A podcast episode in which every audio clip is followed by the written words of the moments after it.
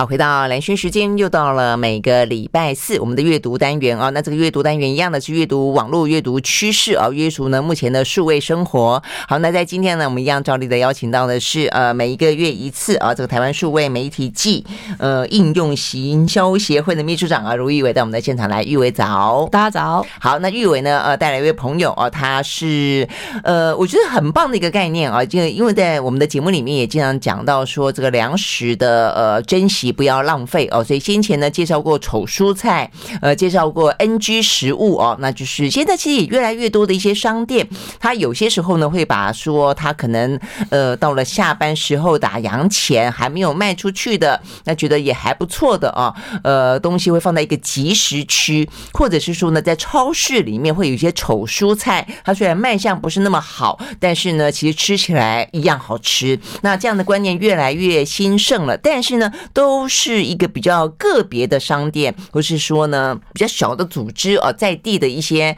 呃单位哦有这些想法，但是呢现在呢呃有一个新的平台啊，这个新的平台的话呢，几乎就是希望把所有的有这种观念的呃店家跟消费者能够媒合上这个平台，在这个平台上面呢提供各式各样的呢可以爱惜食物哦这样的一些呃物品或是这样的一些行为在里面。好，所以呢我们邀请到的就是呃 Tasmin。嗯，这个算是一个习食 App 吧，习食平台呃的创办人暨这个执行长叶伯钧哦，这个 Barson 到我们的现场来，伯钧早安。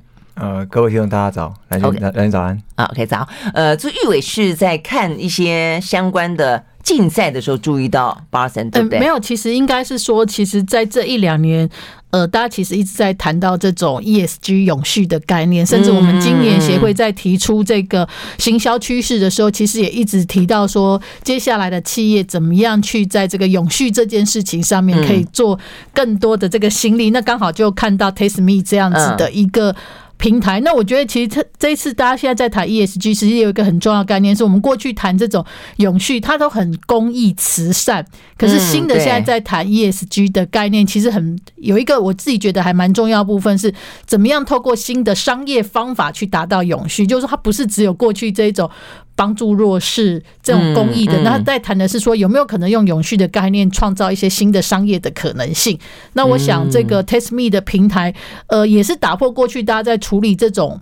所谓的剩食的这样子的议题的时候，去寻找一个比较有可能新的商业的方法，它不是像过去这种弱势啊，那大家你这个我们帮助弱势，所以你就来领这样子的一个方式，而是用还是从一个比较商业交易，但是它可能交易的方式或者是交易的这种呃金额或者是这种模式有一些些不一样，所以我觉得还蛮有趣的，就是说看得出来这是接下来大家在思考永续议题的时候可以去朝的一个方向，嗯，不过因为刚刚这样讲也是一个点，就是说 ESG，因为 ESG 通常大家在谈到的时候，我觉得好像大家比较关注的都是节能减碳，对啊，或者说什么绿能、什么绿绿绿建筑哦，所以都比较会思考一些比较大型的可能制造业的公司，或者说你本身的一些硬体怎么样子去达到永续，好像比较从比较少从消费者端，其实每一个人都有 ESG，对不对？可以这样讲，而且呢，呃，可能在一些餐厅在。食物部分更生活化的层面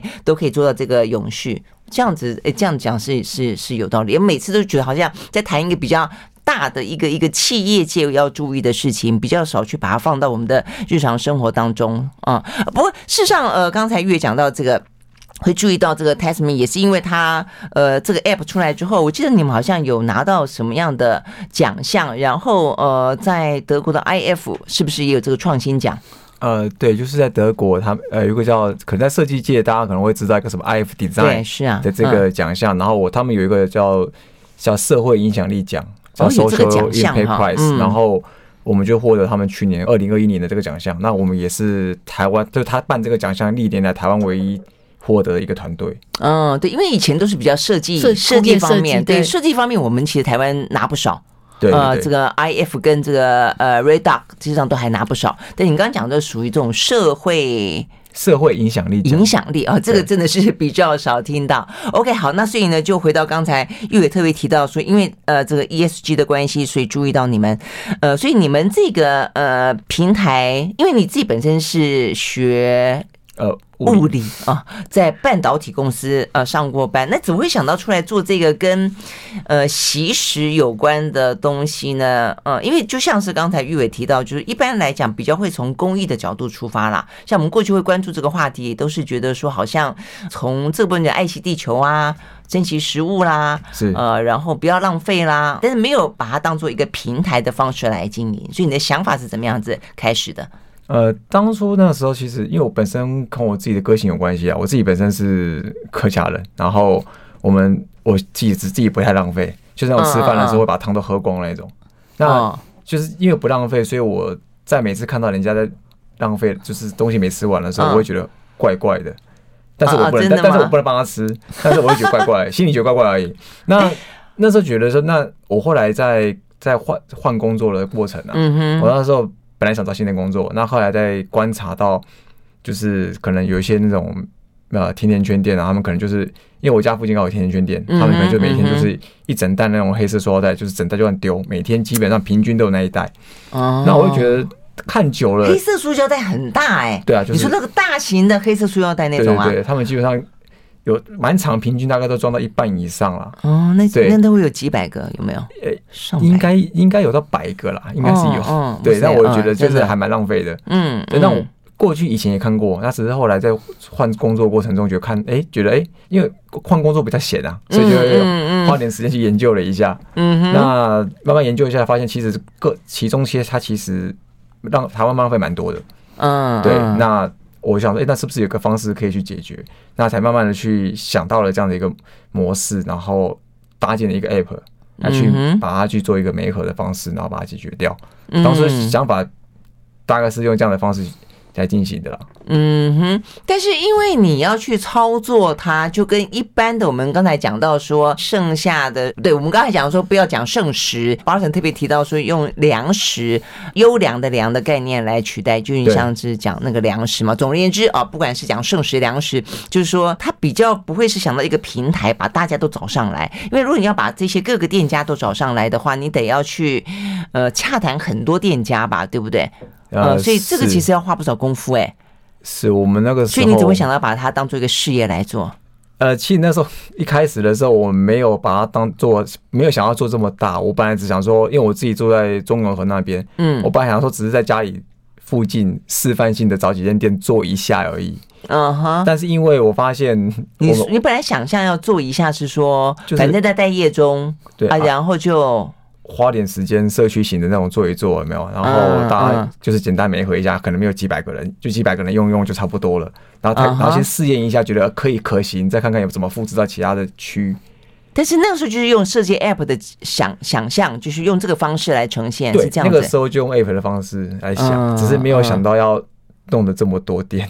哦，OK OK。那那但后来发现，因为我们目前现在平台上面最多可能是面包店跟。呃，面包、蛋糕或者是一些自助餐嘛。嗯哼。那那个时候发现，哎、欸，其实我发现我要做的那一区这种店还真的太少了，所以我不得不。我以为是说反应太热烈了，所以不得不增加很多。不是，是因为店家太少。就是那个区店家太少，我没办法去做出那个规模，然后很难方便呐。哦。所以我就只好全台双北全部找。哦。那那为什么你设定是面包、蛋糕跟自助餐？因为他们这种东西是。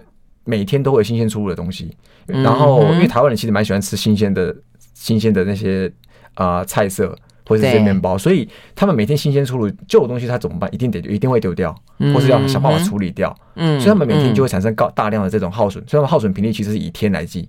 嗯，对。那所以我觉得以天来计算，其实他们每天这样子丢，他们就会是一个我认为可能最大的浪费的来源就是了。对。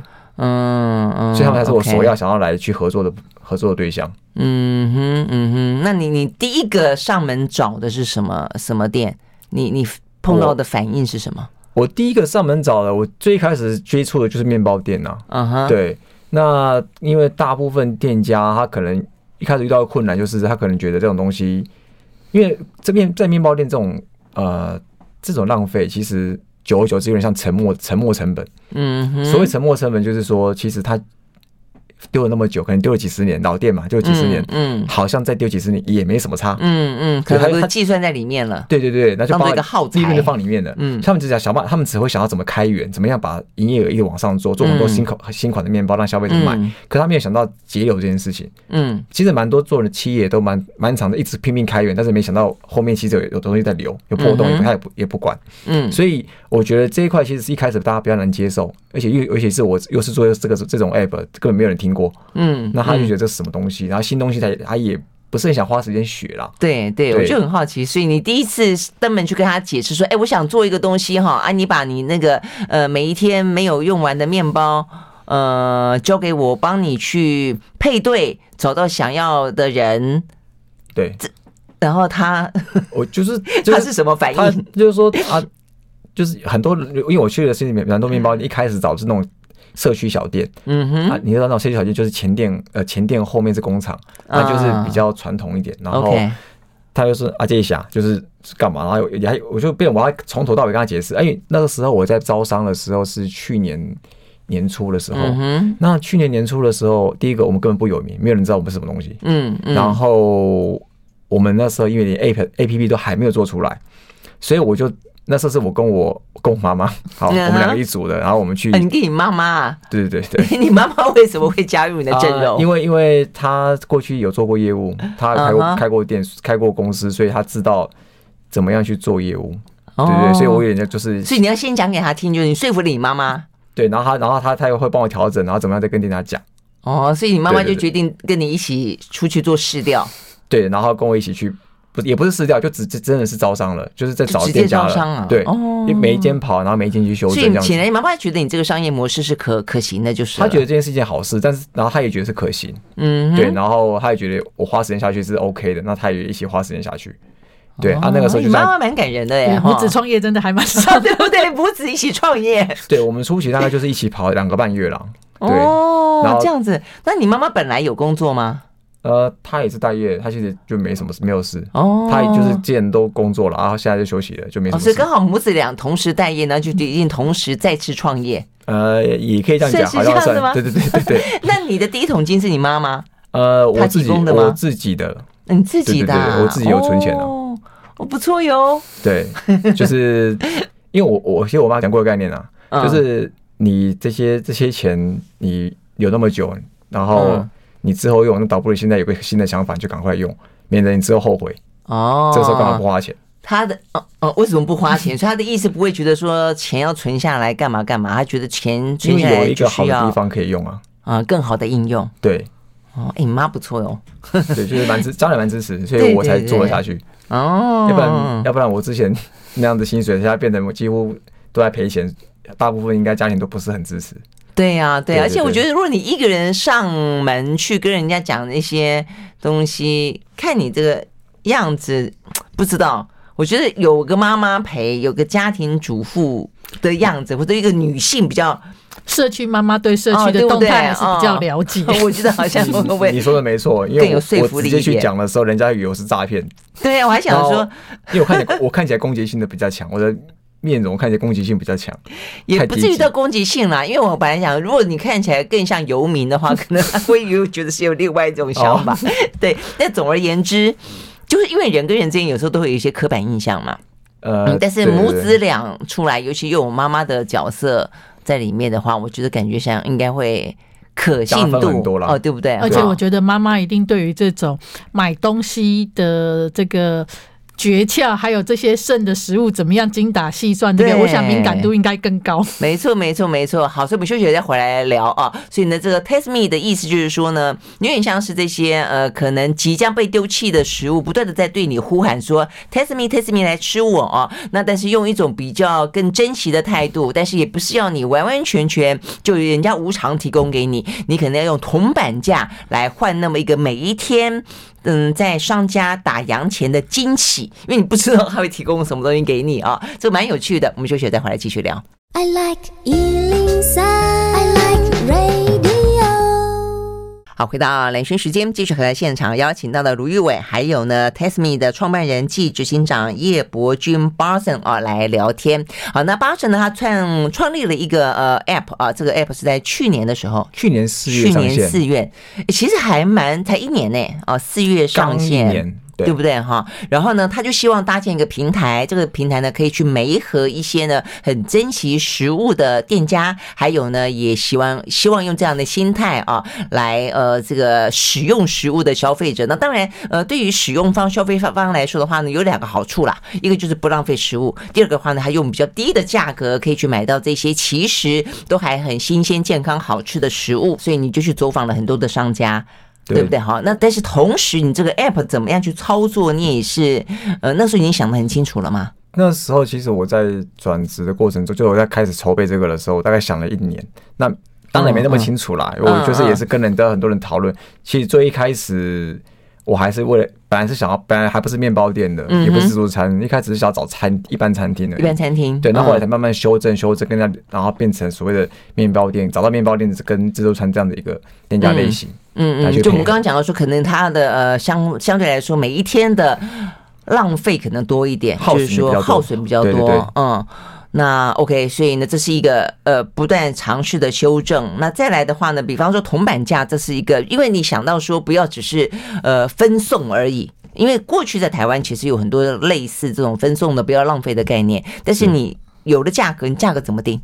我们那时候就希望而且操作怎么怎么操作？我们那时候就希望说，第一个让消费者就是用铜板价，他在我们平台上面下单嘛，嗯，然后下单完，他其实下单过程中就就跟一般的外送啊下单过其实一样的。嗯、那它唯一不同不同就是我们他需要去自取，因为我们想要做一个更环保永续的方式，所以用自取的方式。哦、基本上你内容物大概就是 double 以上的内容，价格 double 以上的内容。比方说，因为你现在定了一个铜板价嘛，它是固定的价格吗？大部分的面包店自助餐都是铜板价，但有一些，因为我们现在其实。每一盒的商品不仅仅只有呃什么面包自助餐，它其实只要东西会过期的都会有，所以我们上面有一些比较可能铜板价的更高的也有，但它就是商品不同，尤其像甜点就会高一些，嗯，因为甜点单价也你也知道一一小块切片就是两两百多块嘛，哦对对对，也是，我们 OK 就是有不同的 range，不是只有，但是铜板价还是最多的，所以里面的话就你看到它的店家，然后看得到它的商品吗？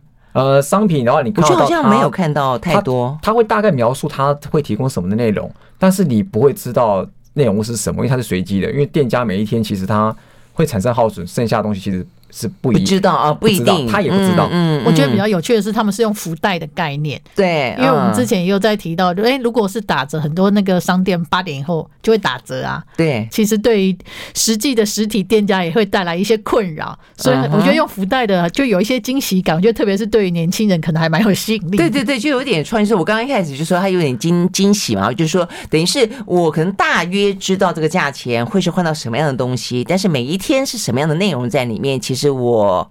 不确知，对，有一些人，呃，心态好的话是惊喜，心态不好会觉得是惊吓了，就是他有可能会觉得说，来拿东西啊，刚好我都不爱吃，那他会觉得很衰。但我觉得那个心态转换一下也不错，因为我就听听过有一个应该是学生，他就说他原本会挑食的，但因为他都买了嘛，他得吃，所以他就变得不挑食了。所以这，所以我们这个这心态也蛮健康的，还帮助他不挑食了。啊，对，我昨天上网看的时候，我第一个感觉是，我觉得好像上去的年轻人蛮多的，所以这蛮好玩的。一方面就是年轻人对于现在永续啦、环保的观念，我觉得已经越来越强，这是一个。再一个就是年轻人的薪水相对来说真的可能也不高，而且已经停滞很久了。所以如果说你可以用一个比较相对来说的低价去买到 double 内容的食物，然后东西又不难吃的话，其实还蛮好的。对，其实应该。现在年轻人，我看我们一些比较年轻的朋友，他们也在讲说，现在随便台北吃一餐可能就要一百五两百。对啊，对啊，哈。但是如果说你可以用铜板的价格吃到这些东西，就还不错。不过我也发现有还是有挑食的啦。我看他们，我我发现有不少素食店。呃，对对对不对哈？素食餐厅呐啊，呃，在你们这个平台上面，然后就看到有那个一看那个口吻就是很年轻人说，哦，都是素菜哦，什么没有别的青菜之外的东西，或者说种类不够多，也还是有这样的。不过大部分大部分都是很感谢、很感恩。对，其实大部分嗯，应该说百分之九十九的回馈就是都都很好了。当然就是一定不管任何的商品都一定会有，或任何的运作模式服务都一定会有。少部分人会觉得不符合他的期待，对对，所以但我觉得只要大部分人就觉得好，其实我们这这个是一个正向，而且是适合持续运作下去的一个模式啊。嗯，对，OK，那所以这个部分的话，你你怎么样子一开始是怎么样去设计？就是说，嗯，你怎么样子去过滤商家，然后商家的品质提供的品质有有没有说呃需要经过什么样的标准去筛选？基本上我们每一个店家，我们都会要求他们一定要有营业登记。嗯，这是最基本的地标，因为我们不希望就是到时候如果因为发东西发生问题的时候，因为毕竟是消费者直接找店家去自取这件东西，对，所以如果发生问题的时候，我们要找得到人，嗯，对，所以我们基本上万一吃坏肚子啦或什么之类的，对不对？对，但是这件事情我们一开始也很担心，但其实到目前为止，我们已经有大概超过三万笔交易了，嗯，那也都没有发生过所谓的食品安全的问题，嗯，对，那我就表示说。经过我们这样的筛选，第一个，我们我刚讲营业登记只是一个地标啦，但我们还是去看说这个人，我还去查 Google 他的评论，看看他这个店家在运作上面是不是有问题的。嗯，那他是真实，是不是真实一个优良店家？那我们才会通过他的那个申请，然后才让他变成我们店家。因为毕竟我们东西不是他正常营业时间，他是营业时间末端的时候的东西，所以这个风险其实还是有。所以我们基本上还要确保这个店家他能够有自己能够保障自己的商誉。然后提供这个东西出去给消费者，嗯，所以我们才会做这样比较多的筛选。那基本上目前，OK，就我们这样的筛选的方式，看来是没有问题。至少三万笔交易底下是没有出现实案的话，应该数据量也算够的啦。哦，哎，那所以你刚刚也讲到了，就是说，呃，第一个你有这样的呃筛选，那再来就是他这个店家都是在每一天他自己选择他什么时候要试出他这些福袋吗？这些。对，每一个店家这个福袋的供应的时间，就是所谓呃消费者领取时间是是他们决定的，每个店家自己决定的。哦，所以决定时间，决定内容。对，那会不会有那种不同的？就有有些店家很慷慨，有些店家比较，因为我们都有设一个呃比较一定的标准，所以基本上他再怎么样也是在那个标准。嗯，但有一些可能会多到可能你的这个铜板价可能翻到三倍四倍都有啊。对对对，我看到有这样的，那真的是那真的是太惊喜了。就是有一家。你有一家在那个三重的一间面包店，我们合作的店家也是，他就有一次可能真的剩很多吧，然后最后末端的，然后一个学生来，他觉得他不错，他就把它加上这个十十二个面包吧，超多，然后全部盖带走。那个袋因为我们袋子不大，就是那天可能剩比较多，嗯，那他希望他也不知道怎么处理，他干脆全部给你，嗯，这也会遇到这种，但是也不是每天的，所以也不能期待说你每天都一定遇到这种，这个是不一定的。哎，那你会不会去试吃？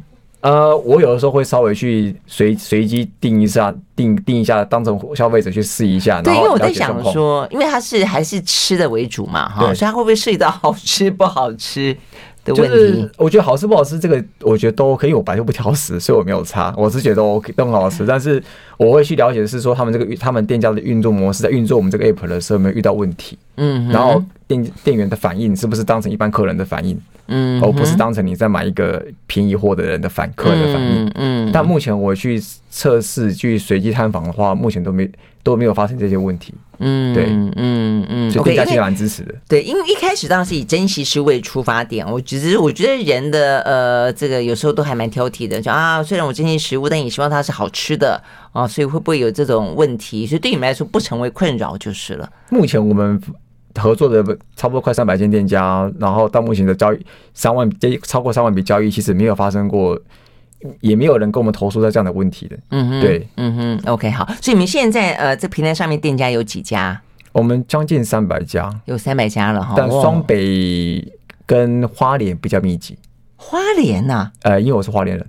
哦哦，所以你跟你妈两个人到花莲去拜访商家啊？对，我就回家了，回家休休假的时候顺便。也工作了哇，真的吗？哦，所以你们相亲很支持就对了。呃，蛮支持。嗯，听起来蛮感人的。好，所以店家三百家，那上面的会员多少多少？我们要登记会员嘛，对不对？对，我们目前的呃注册用户有差不多六万。六万？哎，但是你刚刚讲到说交易是三万多，对，因为所以有一半的人不交易，有一半人他可能就是使用，因为毕竟这个使用频率它不是每天，而且我们从去年也已经刚好上线的时候，五六月刚好遇到疫情的高峰期，所以那个时候大家那时候几乎不是一恐慌都不出门嘛，所以那个时候其实我们就。在基本上是停有点停滞状态，然后后面才开始慢慢的复苏，所以交易量才会变成没办法一开始爬起来。嗯，对，嗯嗯，OK，我们休息再回来继续聊啊。就是说呢，对于叶伯钧 Barson 来说的话呢，他很多想法都希望在这个平台上面实践了啊。那尤其包括说你说自取，我觉得自取在这件事情上面来说是一个蛮大的限制，代表的就是说你要在每一个区域都有商家。比方说像我昨天当了这个 App 之后，我想哎，我家附近有没有？因为你要有自取，不可能。能当到一个哇，台南很好的一个很很慷慨的一个有良心的店家，他要试出面包就不可能去拿嘛，啊，所以就变成说，对你来说，他这个店家的在地性就会变得说影响到你的消费者，他想要去使用它的方便性。我们休息再回来。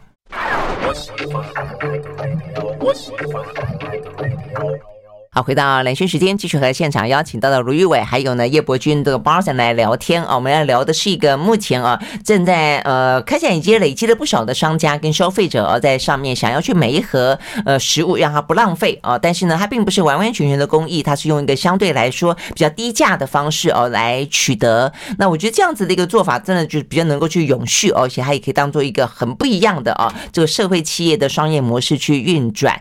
那呃，玉伟你觉得嘞？到目前为止听下。下来，呃，就不管是消费者的角度来说，呃，或者说就你看到那么多的一些呃这些 App 来说，使用的状况就怎么样？我觉得其实这个他们就是发挥这个网络里面很重要，就在资讯上面怎么样媒合跟及时性。因为过去其实大家或多或少都有听过一些类似的方案，但是可能都会卡在说，第一个是你可能不知道他今天到底有没有。然后再来就是你要到底他在哪里，你要怎么去拿？那我觉得他现在变成有一点类似这种。呃，商城平台的概念，就是说，其实消费者可以自己决定自己要去哪里拿，而且他们也很聪明的是用福袋的方式，我觉得对店家也还蛮好，是因为不然店家你每天要上架商品其实是很麻烦的，嗯，因为对店家来说，可能今天剩的品相跟昨天可能不一样，我不可能一直从营运管理上面来讲，他不可能每天在那边更新商品，因为更新商品是一件很可怕的事情。对，而且如果说他基本上来说，并不是他主要的营营。额，因为对他们来讲，那个是多的，类有点类似发挥长尾，就是我可以多卖，对，多收入就好。可是他可能为了你去打造什么样的商品，对他也不可能在这边花太多的人力，因为他就是想要减少他的这个浪费嘛。对，他不可能再为了这个事情去投入一个非核心事业。对对对对，是这样的，没错。哎，是这个点子是怎么出来的？福袋，就是福袋。其实那时候我纯粹只是以店家思考，就是我刚才提到沉没成本嘛。对，那沉没成本就是表示店家其实。很久都不在意，嗯哼，那你如果这个东西你必须要让他降低他的困扰，嗯，降低他的干扰，它才愿意跟你配合，嗯，所以我想，那怎么降低他的干扰，就从他从他的角度出发，呃，如果他每天剩的东西，就像那个刚刚一伟提到，就是他上架每天上架有，呃，消费者订了 A，结果你 A 根本没剩，那你剩 B，那你就不能给了，嗯，那我想说，那是不是就干脆用福袋的方式，反正我我就让你划算，也没得选嘛，嗯，你够划够划算，没得选也还好，嗯，那变成。福袋的话，我里面放什么随便，反正我只要价值有到我的我们平台平台的标准就好了。嗯，所以对店家来讲困扰就很低。嗯，我觉得这也是惊喜，因为我记得现在不是呃过去有那种送菜，你每天买一个菜菜箱，他其实通常不挑菜的啊。对，但是我觉得菜有一个蛮大的特点，就是说，因为面包是成品，我觉得生鲜蔬果但是有个很大的一个挑战，就是你不知道怎么做。有时候万一你拿到真的是很惊吓了，就是比如说南瓜，比如说甜菜 这样子，或是说那种很奇怪那种什么甜菜根，真的很多不知道怎么不知道怎么料理，你就停住了。对对对，对，比较少。对对对，如果是这样子的话，因为菜生鲜我有会有这样的挑战呐。嗯嗯，但是也是个挑战，看用什么心态去面对。对，挑战或是你惊吓，对都。惊喜或惊吓 都对对对，但是你们没有考虑过用生鲜哈？呃，你们都是熟食嘛，对不对？我们目前都会以成品，就是它是熟食为主，就即时即可食用的东西。然后我们之后也会配合到一些像零售业的一些罐头啊，也瓶装品这些东西。嗯嗯，那就是一般零售业啦。那我们生鲜的保存，对，因为生鲜其实它的挑战，而且它的风险更大。嗯，它的时效性更短。所以这块部分是我们还在还在还在思考，到底要怎么样运作，会让他交到他手上是没风险的。嗯，这件事情比较难。嗯，过去其实一直在做这一类题目的，碰到的很大问题就是，尤其是食物的到那个安全。安全性其实到底怎么归属跟怎么样去判定啊？嗯嗯嗯，对啊，不会一一步一步来了啊。不过我刚刚讲到说，我觉得呃，就是说从从熟食到生鲜是一件事情。再一个，我刚刚讲的地区，因为你刚刚特别强调是一个自取，自取你的目的，我觉得当然很好，就是说你希望降低这个碳足迹。好，那如果说是自取的话，就变成说呃，地利之变很重要。所以地利之变这个问题对我们来说怎么克服？我们现在就是想要尽可能增加，就是在交通运输要纽，就是交通比较便捷的那些点，尤其像捷运沿线呐的那些店家数。因为我们现在目前比较集中开发在双北，因为双北还人口还是最多，嗯，所以交通捷捷运的沿线，我们会变成我们比较更主力开发的地方。可能他就上下班通勤的时候过程中，他可能就可以顺便做一个领取，嗯，对，所以这我们想要增加店家的密集度。嗯哼，嗯哼，OK，好，所以继续的去拜访店店家就是，对，继续拓展店家，所以我们现在算是我们今年最大的目标了。嗯哼，OK，好，那到目前为止使用的反馈，你们觉得怎么样？目前其实就是大部分其实都是可能怀了感恩的心啊，或者是说他其实他们都觉得很划算，然后因为毕竟小资主多嘛，那他们觉得划算，然后也帮助他就是在经济上面有一个很大的一个缓解。对，那他其实大部分就蛮感恩的。那其实我们发现到有一些会员，他一开始可能觉得哎、欸，有点挑，跟同一个会员，我们会观察同一个会员的反应，他可能过去有点挑，但是后来他以前挑怎么怎么个挑法？比方说，就是他以前可能不是很理解我们平台的用意的时候，有些他会认为说他主观认为价值有点低，就是可能他他拿到可能比较便宜啦，或者是里面口味他不爱，然后会就是会挑这些东西，但是他后来。慢慢的理解到，用了几次之后理解到我们这平台在运作的时候，他开始觉得就是慢慢变得比较感恩的，嗯，然后觉得这件事对他来说很划算，是一个很好的事情。啊，对，就这样转变。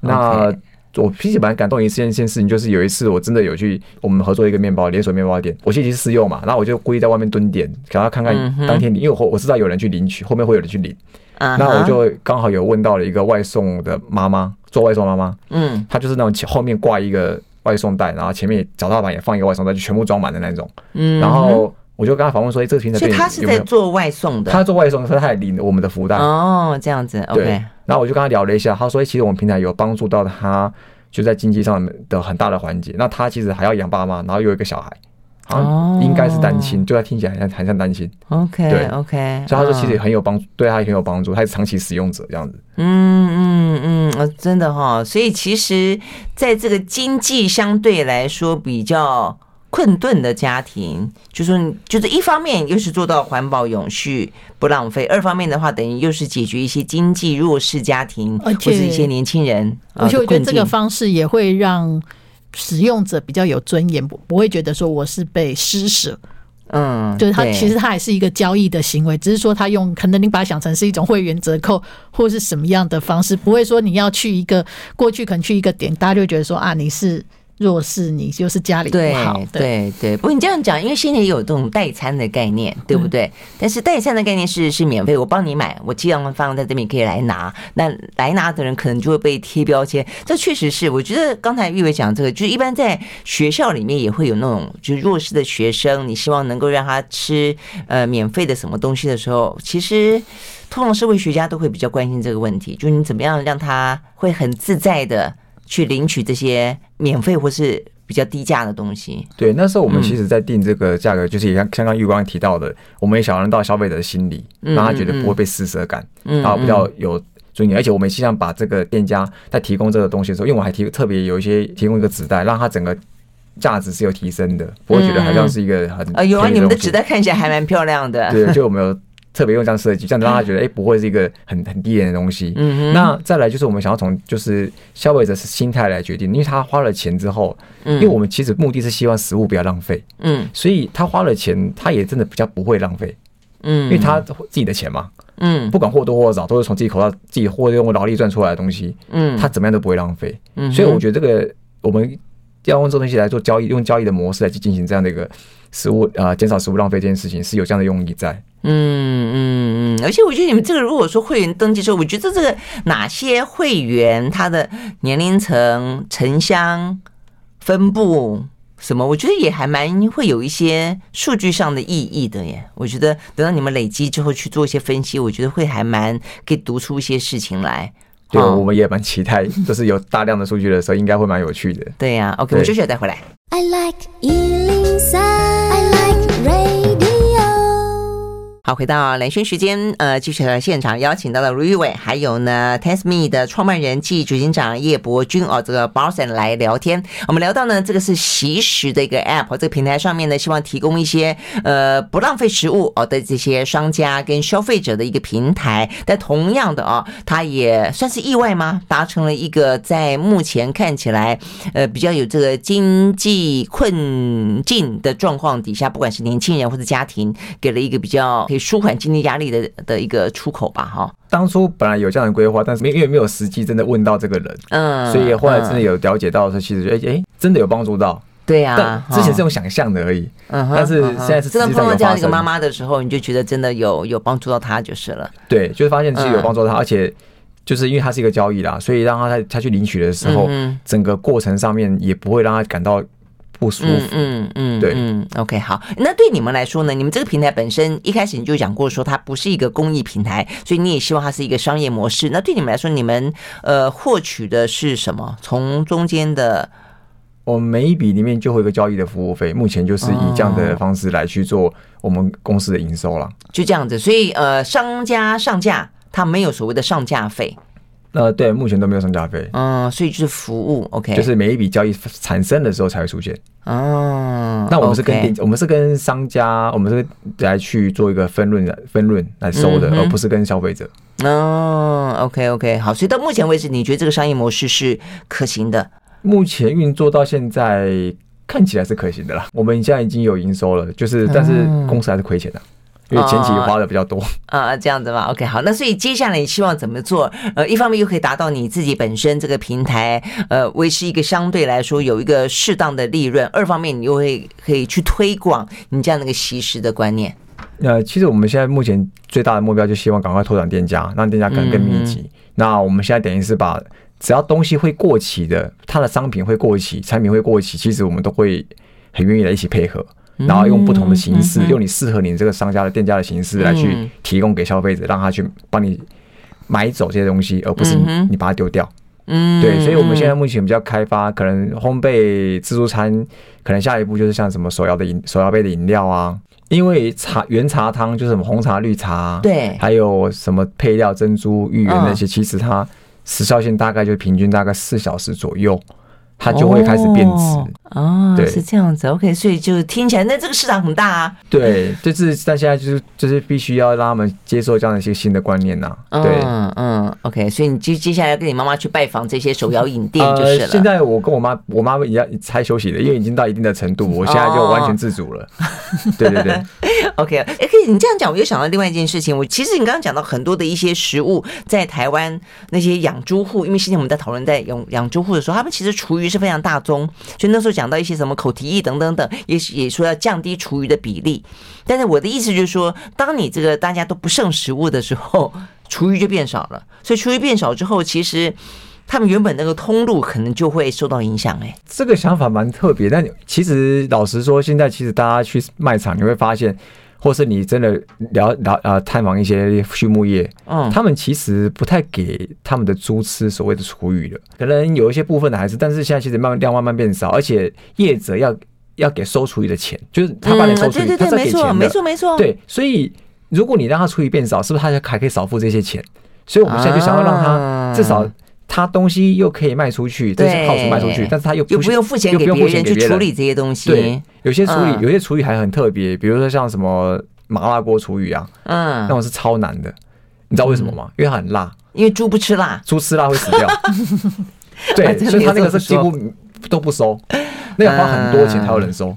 真的是对嘛？所以我觉得这个问题其实是这样子，等于一推一拉之间，其实以后可能更可以去。呃减少厨余的这个使用，对不对？这是我们当时当当初一我们的这个理念啊，一个想法这样子。嗯嗯嗯，所以听起来还不错。所以这个玉伟，你有打算因此要去使用他们这个听起来还不错，因为我觉得像这种做数位的这些平台，最大挑战就是规模吧，就是供需两边怎么去让它真的达到一个一定的规模，它才可以发挥效益啦。所以真的就是。这个怎么样去联动？有比较多商家、消费者就会上来，消费者上来就会，它就会形成一个比较好的良性循环。对对，我觉得像目前听起来为止，我觉得应该更多的商家上来，好，而且在分布，因为我我相信啊，有这种惜食观念的人真的是越来越多，他可能遍布全台湾的每一个地方，所以呢，对你来说的商家目前是双北跟花莲居多嘛，所以其他的地方如果有兴趣的店家都应该要。尽可能，我觉得可以上来试试看嘛，把它当做一个通路嘛。其实你看，现在很多一些大型的便利商店或零售业，其实他们开始都有在关心到这样子的一个议题，要用不同的方式在处理。没错，没错。大的商超市自己他们有一个这样的一个方式来处理，但是如果没有的话，其实就有一个新的平台可以来供大家做使用。好喽，那这个继续加油好，希望你们这个西式 App 可以越来越棒。这个 Tasteme，OK，谢谢玉伟，谢谢，谢谢两位。